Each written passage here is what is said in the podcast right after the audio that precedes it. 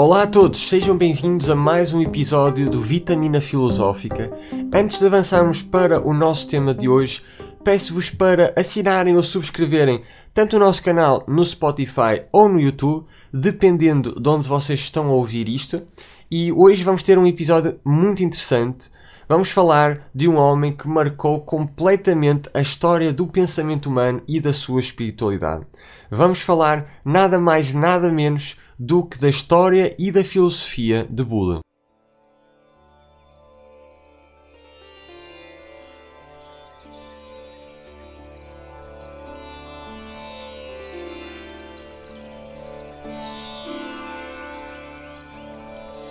Antes de começarmos a analisar um pouco mais a sua vida, nós temos de entender quem era Buda. E temos de entender que Buda não era propriamente o nome deste homem que toda a gente já ouviu falar. Buda é mais um título do que outra coisa. Buda em hindu significa o iluminado, aquele que atingiu a iluminação ou a consciência suprema. E este foi o título que foi atribuído a Siddhartha Gautama. E este sim era o verdadeiro nome de Buda. E ele foi atribuído porque ele conseguiu este título que muito pouca gente conseguiu em toda a história. É um título que reflete a sua imensa bondade e sabedoria que demonstrou durante toda a sua vida e foi uma vida longa, uma vida que durou cerca de 80 anos. Mas para começar, nós temos de entender de quais eram as condições da vida de Siddhartha. Siddhartha foi filho de uma oligarquia tribal da dinastia Sakya e ele era filho do rei desta oligarquia e exatamente por isso teve uma vida até metade da sua vida aproximadamente, extremamente confortável, tinha toda a abundância e todo o luxo possível, todas as riquezas da altura. A lenda à volta de Siddhartha, que todos nós já conhecemos, eh, vai começar no início da sua vida. Aliás, antes do início da sua vida, antes do seu nascimento, um dia antes do seu, do, do seu parto, a sua mãe teve um sonho muito estranho. Teve um sonho onde um elefante branco estava a fecundar o ventre dela. Ela achou isto estranhíssimo, como qualquer pessoa poderia achar, e foi perguntar aos seus, vamos, podemos chamar mesmo, guias espirituais da altura, que eram os Brahmanes, e estes Brahmanes, ao saberem desta notícia, eles ficaram extremamente alegres, porque sonhar com isto significaria que o seu filho iria ser, como eles disseram, ou um dos maiores conquistadores que o mundo alguma vez viu, ou um homem que iria ter um, um nível de sabedoria espiritual altíssimo, um místico de altíssima hierarquia. Ora, o seu pai, eh, que era um rei, era um conquistador, também ao saber desta notícia, ele estava extremamente interessado em que o seu filho se tornasse nesse homem conquistador, num imperador que pudesse dominar todo o mundo. O quanto isso seria incrível para o seu nome de família. E então ele perguntou a estes Brahmanes como é que ele poderia fazer com que o seu filho fosse para o caminho de ser um imperador em vez do caminho de ser uma espécie de santo de místico, que era algo que ele achava ridículo, que desprezava e nunca na vida imaginaria que o seu filho, o herdeiro de tudo aquilo que ele conquistou, se iria tornar.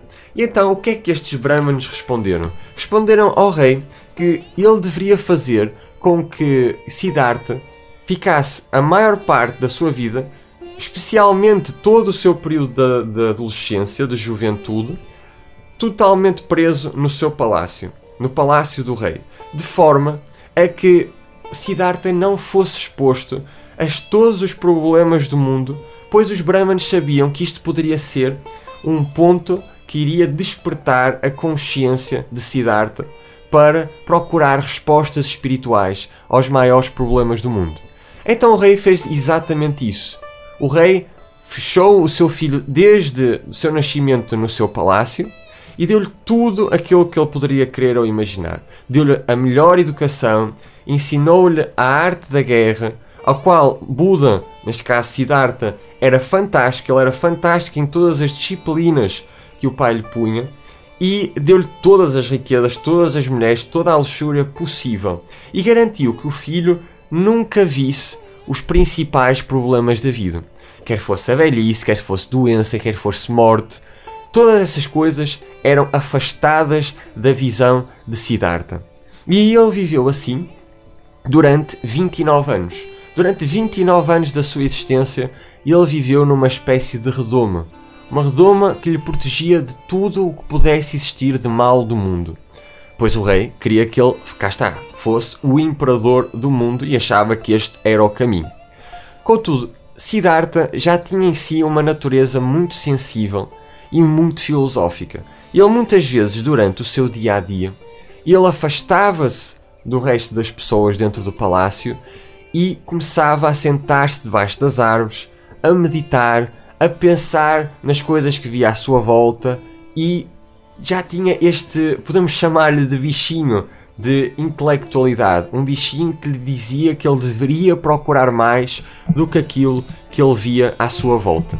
Ora, nos 29 anos foi uma idade muito marcante para Siddhartha, porque foi aí que ele estava farto de estar preso no palácio e ele queria ver o mundo exterior. E pediu ao seu pai, mas o pai negou-lhe, o pai não quis que isto acontecesse, então ele saiu subrepticiamente para uh, conseguir ver exatamente como é que seria o mundo lá fora, o que é que estaria lá fora que ele não poderia ver durante estes quase 30 anos. Então, o que é que acontece? O príncipe basicamente pegou num dia e resolveu sair sem avisar o seu pai.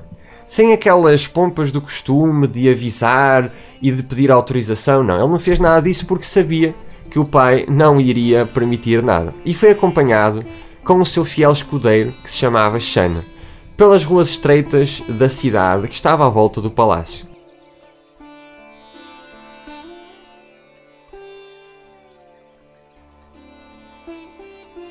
Então aí, ele teve a oportunidade finalmente de conhecer a cidade como ela realmente era, sem todos os enfeites e festas que ele via dentro do palácio. E as pessoas, ele já começou a achar estranho porque as roupas das pessoas, as roupas do povo, eram extraordinariamente simples e rasgadas, e então ele começou a ver coisas que ele nunca tinha visto na vida. A primeira coisa que o marcou profundamente foi quando ele estava a andar numa das ruas da cidade com o seu escudeiro Shana e ele viu um homem a andar com muitas dificuldades, estava apoiado num bastão, os cabelos estavam brancos, a pele estava toda enrugada e ele ficou muito espantado porque ele nunca tinha visto um homem a sofrer de velhice. Ele nunca tinha visto. Todas as pessoas à volta do palácio, dentro do palácio neste caso, eram pessoas que estavam uh, jovens, bonitas, sensuais, atraentes. Todas as pessoas que ele tinha conhecido seriam assim. Mas ele nunca tinha visto alguém com uma pele tão, tão quebrada, tão enrugada, os cabelos brancos. Tudo estava a parecer mal para Siddhartha. Então e ele perguntou-se uh, a si mesmo e também ao seu fiel escudeiro o que é que havia com aquele homem, o que é que estava de errado com aquele homem. E o escudeiro respondeu-lhe que era um velho. Ele respondeu e que todos nós um dia também iríamos ser assim, se vivermos muito. As pessoas idosas são descartadas completamente do mundo e eventualmente acabam por desaparecer dele. Ora, Siddhartha achou isto tudo muito estranho. Achou isto tudo super estranho porque ele não conseguiria imaginar-se desta forma. Além disto, o próprio escudeiro disse que as pessoas são descartadas do convívio social. Neste momento da sua vida, as pessoas acham que elas não têm mais valor e que poderia ser injusto, mas é assim que acontece. Isto já causou uma primeira impressão super estranha na mente de Siddhartha. Mas, super impressionado, continuou o passeio. Mais adiante, viu um homem que estava super fraco, cheio de feridas, as, as moscas estavam a voar em cima dele e a expressão do homem era no sofrimento eterno, numa dor gigantesca. Mais uma vez, Siddhartha perguntou uh, ao seu fiel escudeiro o que é que havia com aquele homem, o que é que estava de errado também com aquele homem. E o seu escudeiro perguntou-lhe, uh, neste caso respondeu-lhe que ele estava doente, que estava completamente doente e que era a sorte de quem não cuida da saúde e que não se alimenta bem e que eventualmente toda a gente vai sofrer de doenças. Toda a gente iria sofrer aquele destino. E, e cá está, Siddhartha achou isto também super estranho, porque mais uma vez ele cresceu numa redoma de ouro. Ele não fazia a menor ideia de todas estas realidades da existência humana. E continuou a excursão e finalmente ele viu a parte final da existência humana. E como é que ele começou a ver isto? Ele viu um grande pesar em grandes, um grande número de pessoas super tristes, choravam, estavam a lamentar-se e estava no meio dessas pessoas um homem completamente inerte, sem qualquer espécie de sinais de vida. Aí o Siddhartha perguntou outra vez: O que é que é isto? O que é que aconteceu a este homem? E ele disse que isto é a morte, que todos os homens no final da sua vida iriam perdê-la e iriam deixar de existir. Isto foi uh, super chocante para Siddhartha, e no caminho de volta, enquanto ele também estava a refletir sobre tudo aquilo que ele viu, ele viu um, um senhor no meio da estrada, um homem com apenas um pedaço de roupa à sua volta, com a cabeça rapada, e perguntou: O que é que este senhor? O que é que ele está aqui a fazer no meio da estrada? Ao qual o escudeiro respondeu que aquele era um homem santo, que já não se deixava mais arrastar pelas paixões mundanas e que parecia ter entendido o significado da vida. Este, este episódio foi quase profético, porque Siddhartha viu os grandes problemas da existência humana, mas depois no final viu aquilo que iria ser o seu caminho, o caminho do monge. Ora, Siddhartha, depois de descobrir tudo isto, ele perdeu toda a sua serenidade. Toda a serenidade que ele teve nos seus primeiros 20 an 29 anos de existência foram desgastadas porque ele percebeu que tinha vivido numa ilusão a vida toda. Então ele foi ter com o seu pai, o rei, e pediu-lhe para poder sair do palácio, para ir poder encontrar respostas a tudo isto que ele encontrou e o rei ficou ultrajado e indignado, pois o objetivo durante 30 anos praticamente do, do rei, o pai de Siddhartha, era fazê-lo tornar-se num imperador. E ele sabia muito bem que depois do seu filho sair do palácio, esse objetivo, esse futuro nunca se iria cumprir. Então ele disse-lhe que não e mandou os guardas estarem ainda mais atentos durante todo o palácio e não permitirem que o seu filho saísse do palácio. Aqui acontece mais uma das eh, histórias mais fascinantes da vida de Siddhartha, que pode muito bem ser mito ou lenda, mas não deixa de ser fascinante, porque diz que nessa mesma noite todos os guardas tiveram um sono profundo e caíram adormecidos e ninguém no palácio estava acordado. Ninguém. Apenas Siddhartha acordou e percebeu a oportunidade que era, possivelmente a última oportunidade que iria ter de ter alguma espécie de liberdade para procurar as respostas que ele tanto ansiava. E então ele despediu-se da sua mulher, despediu-se do seu filho, deu-lhes um beijo na testa para muito levemente para que eles não acordassem, e então pegou apenas num pedaço de roupa e foi-se embora e foi aqui que começou o início da busca espiritual de Buda, o início da busca filosófica.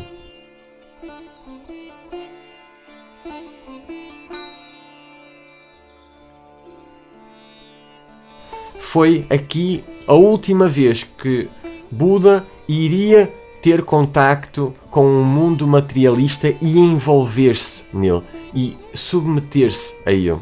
Depois disto, o que é que acontece? Ele foi ter à primeira escola que lhe apareceu, onde as pessoas diziam ter as respostas, mas ele dominava facilmente as suas práticas, as práticas que estas escolas traziam para, para todos os seus discípulos, até que ele encontrou uma escola de ascetas que tinham uma filosofia muito radical no que toca à busca da iluminação da consciência. Eles achavam que a única forma do ser humano encontrar a iluminação, de superar os limites da matéria, era através da mortificação da carne.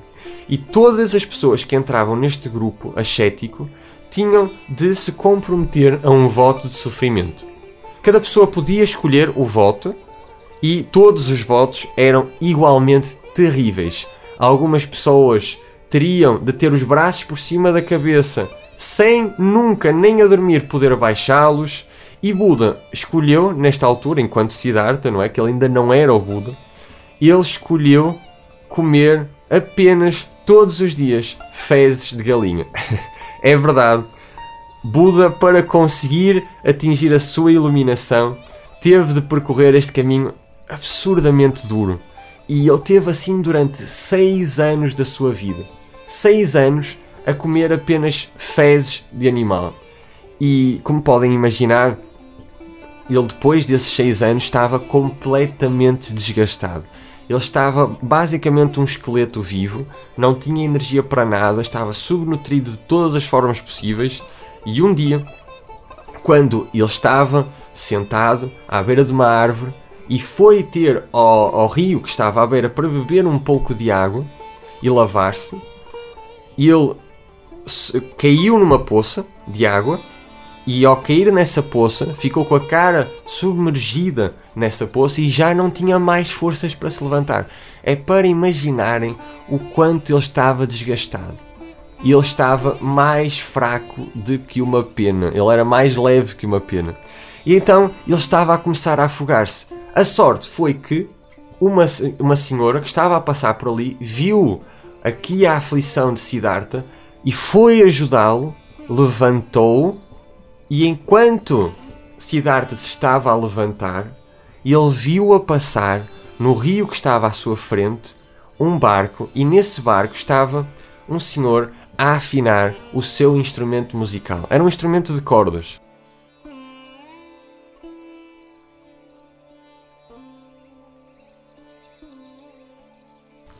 E então ele viu que enquanto ele afinava a corda, ele afinou tanto, tanto, tanto que a corda rebentou. E aqui foi um momento de grande revelação para a consciência de Siddhartha. Ele percebeu que ele tinha feito exatamente a mesma coisa ao seu corpo. Ele afinou de tal forma o seu corpo, pôs a exigência de tal forma elevada para o seu corpo que o seu corpo praticamente quase que ia arrebentar. E ele também entendeu de que iria morrer, ele já não iria ter mais vida e não tinha atingido aquilo que ele queria, que era a resposta para todos estes problemas humanos e atingir uma iluminação interior. Então ele percebeu que o seu caminho, o caminho a não funcionava e então ele largou, foi falar com os seus mestres, eles ficaram indignadíssimos, disseram que ele estava a fugir do caminho, que estava a ser um cobarde, mas ele não queria saber porque ele já tinha experienciado este episódio. E ele pegou nas suas coisas, ficou com aquela senhora um tempo para comer, para se nutrir outra vez e depois continuou a sua caminhada. Deitou-se, neste caso sentou-se debaixo de uma árvore a meditar durante um dia e uma noite. E aí, depois desse dia uma noite, atingiu o Nirvana, a iluminação e o resto dos seus 40 anos de existência, aproximadamente, foram passados a ele transmitir estes ensinamentos a todos os discípulos à sua volta.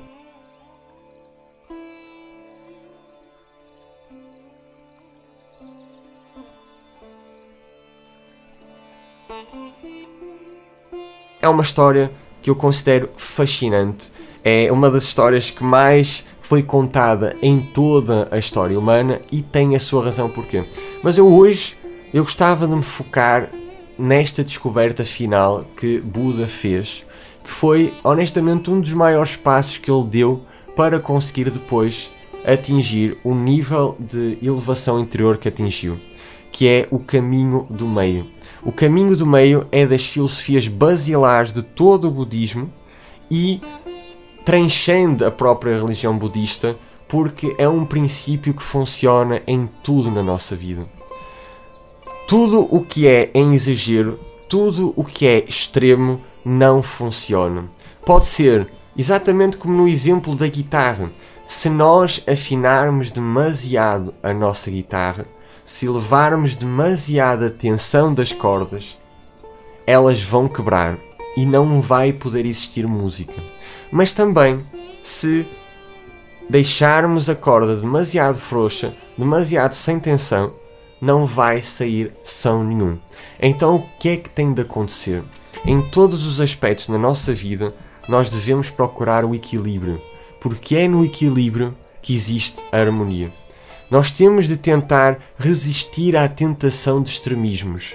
E acho que esta mensagem do caminho do meio é especialmente importante nos tempos que estamos a viver, porque o mundo está a cair em extremismos, tanto para um lado, tanto para o outro. Politicamente, começamos a ver cada vez mais extremismos da direita e extremismos da esquerda. As pessoas começam a condenar e a ver o outro lado como um demónio. E, e vice-versa. As pessoas já começaram a perder a capacidade de dialogar, a capacidade de ouvir ideias que podem ser contrárias às suas, mas mesmo assim respeitar o, a pessoa que está a transmitir essas ideias e tentar descobrir algum valor mesmo em opostos, mesmo em coisas e pessoas que nós não concordamos. Porque se não encontrarmos esse caminho do meio com as pessoas que estão à nossa volta, o mundo torna-se no inferno. Quando nós estamos todos intolerantes uns com os outros e não conseguimos ouvir uma mensagem diferente e não conseguimos dialogar, o inferno na Terra começa por uma simples razão. Porque nós temos de conviver todos uns com os outros. Nós somos obrigados a partilhar o mesmo mundo. Não é como se nós tivéssemos a possibilidade de simplesmente largar este mundo e vai agora vou agora para um mundo onde toda a gente concorda comigo e acha exatamente a mesma coisa que eu. Isso não existe. Estamos todos a viver juntos, estamos todos a viver nas mesmas cidades, nos mesmos países e no mesmo planeta. E por isso temos de reconhecer o diálogo e o caminho do meio como algo extremamente importante. Mas mesmo na nossa vida, nós temos de não cair, por exemplo, num exagero de trabalho, como eu vejo tantas pessoas que entram no caminho do empreendedorismo, que por quererem tanto, por quererem ser tanto, e eu também já caí nisso, elas matam-se de trabalho. Elas só veem trabalho à sua frente e não descansam, não estão com as pessoas que são importantes para elas e estão a ir para esse extremo. Mas também não devemos cair no extremo da procrastinação total. Não devemos cair no extremo da preguiça total, onde não fazemos nada, onde não cuidamos também da nossa saúde, não cuidamos dos nossos objetivos, das nossas relações, porque estamos na procrastinação total. Mais uma vez, o caminho do meio parece ser uma solução super interessante para a maior parte dos problemas na nossa vida. E também isto também se aplica a quê? A relações nós temos de saber estar no equilíbrio em relações. Por exemplo, se estivermos demasiado em cima de uma pessoa e a exigir que ela seja aquilo que nós queremos que ela seja, essa pessoa vai se fartar, não vai aguentar e vai-se embora. Mas também se nos demonstrarmos qualquer espécie de afeto, se não lhe pudermos demonstrar amor, carinho, essa pessoa vai se sentir completamente rejeitada e vai se querer ir embora. Nós temos de ver o caminho do meio e é exatamente, eu acho, que eu pessoalmente retiro deste, deste episódio e que retiro desta investigação que eu fiz é exatamente isso, que é quando eu estou com algum problema, alguma, algum desafio, eu pergunto-me o que é que o caminho do meio faria? Qual é que é a solução do caminho do meio? E 99% das vezes a solução que eu encontro é uma excelente solução é uma excelente solução. É quase que um, uma, uma seta que eu uso sempre para apontar para a solução que será mais adequada na minha vida. Isto é aquilo que eu retiro. Este episódio é para vocês retirarem as vossas próprias ideias daquilo que foi aqui apresentado. Espero que a história de Buda tenha sido uma história que vos faça pensar, que vos faça dialogar e que também traga algumas revelações e descobertas na vossa própria vida e à vossa maneira. Nós vemos no próximo domingo para mais um episódio de Vitamina Filosófica. Se ainda não subscreveram ou assinaram o nosso canal no Spotify ou no YouTube, façam para não perder os nossos episódios e também para dar uma força aqui ao nosso podcast para que ele possa continuar a entregar todas as histórias e todas as ideias que eu considero que serão úteis no desenvolvimento pessoal de cada um de nós. Até ao próximo domingo.